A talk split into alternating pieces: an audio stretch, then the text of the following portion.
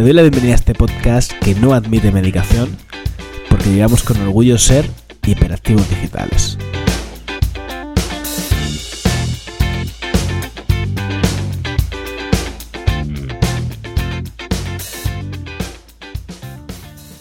No sé si a ti te pasa, pero a mí activar el modo copy me implica un cambio emocional. Es decir, así de manera natural, yo según me levanto, no me, no, no me expreso, no me comunico usando ese aire, esa tonalidad, esa, no sé, esa motivación que tienes cuando haces un, un copy, ¿no? Un buen copy, me refiero, porque al final copy, pues supongo que es todo.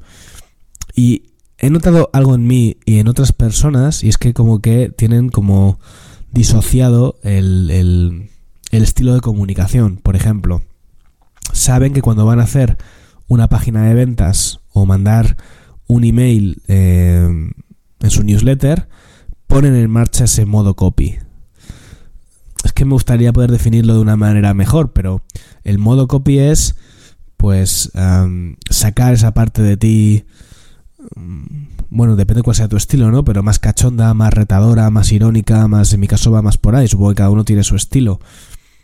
Y a mí eso me implica un, un estado emocional concreto. Yo, y no es que sea algo impostado, yo soy así, pero no soy así todo el rato. A veces quiero tener una, comunicación más plana, más, más llana, más encefalograma plano, porque estoy yo así.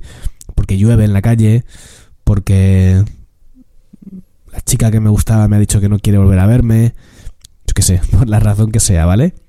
Y lo que te decía, y noto mucho que hay como un estilo de comunicación en los focos de venta, como pueden ser la newsletter o la página de ventas, y que luego la comunicación sea muy distinta en las redes sociales, en, en, una presentación de una formación que vas a dar. Por ejemplo, estoy un par de personas, eh, Marina Miller lo hace muy bien, lleva el copy, arrastra el copy allí a donde va, en todos los sitios, tiene el mismo tono en todos los sitios, hay esa coherencia. Marina de psicosupervivencia también lo hacía muy bien. Digo hacía porque creo que ahora está de, de retiro, ¿no? Pero lo llevaba a todos sitios. Llevaba el copy integrado, en cierta manera, porque creo que también iba con su forma de ser, ¿no?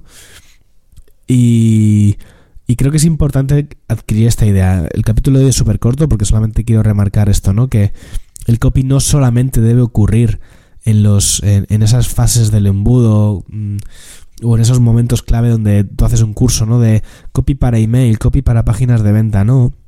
El copy realmente te, tiene que acompañar todo el rato, porque en verdad estás vendiendo todo el rato. Estás vendiendo captar la atención, por ejemplo, vamos a ir a las redes sociales, ¿no? Estás vendiendo captar la atención con tus mm, portadas, estás vendiendo que el usuario siga leyendo lo que le cuentas en el texto o que la persona realice el call to action que le pides que haga ya sea compartir, comentar o lo que sea, ¿no? Cuando digo que estás vendiendo, no digo que tengas que estar vendiendo todo el rato producto final, pero estás vendiendo, estás influyendo, ah, me refiero a eso. Y es verdad que, como te digo, a gente como yo, que quizás que seamos más tímidos o más tal, se nos activa y se nos desactiva el modo copy, y eso no puede ser. El modo copy tiene que estar todo todo el rato activado en cualquier acción de comunicación que hagas, ya sea una presentación de una formación que vayas a dar, un vídeo, a la hora de guionizar un vídeo, en todo tiene que estar el copy. Y eso implica un esfuerzo extra a la hora de generar contenidos. Y es cansado. Yo creo que la razón por la que no se activa el modo copy es porque es un esfuerzo mental extra. Implica pensar, implica organizar la información, implica el ver cómo lo vas a contar. Es un curro extra, ¿no? Entonces, a lo mejor si tenemos que hacer tanto contenido, a lo mejor es mejor sacar menos contenido y que todo lleve sus gotitas de copy y no sacar, sacar, sacar contenido eh, sin tener esto en cuenta, ¿no? No sé, es una reflexión que se me ocurre, que lo, he querido compartir, ¿no? Y la otra, y ya te dejo tranquilo porque este episodio quería que fuera muy breve, es que cuando el horno no está para copia, a lo mejor no es el mejor momento para hacer contenidos. Ah, a veces pasa, a mí me pasa. Ya te digo que hay días que no, no tengo esa vena tan creativa o tan echada para. Y esa mejor es un día para no hacer contenidos, es para hacer otras cosas. Bueno, ya está. Eh, es que esto era muy sencillo. En verdad es un mini podcast lo de hoy. La idea es que el copy te tiene que, acompañar a cada acción de marketing que lleves a cabo, no solamente a las dos o tres puntuales que son como las más representativas, ¿no? El, email, la página de ventas, la web, las propuestas que mandes a clientes. Tiene que ir todo el rato. Venga, nos vemos en el siguiente episodio. Adiós.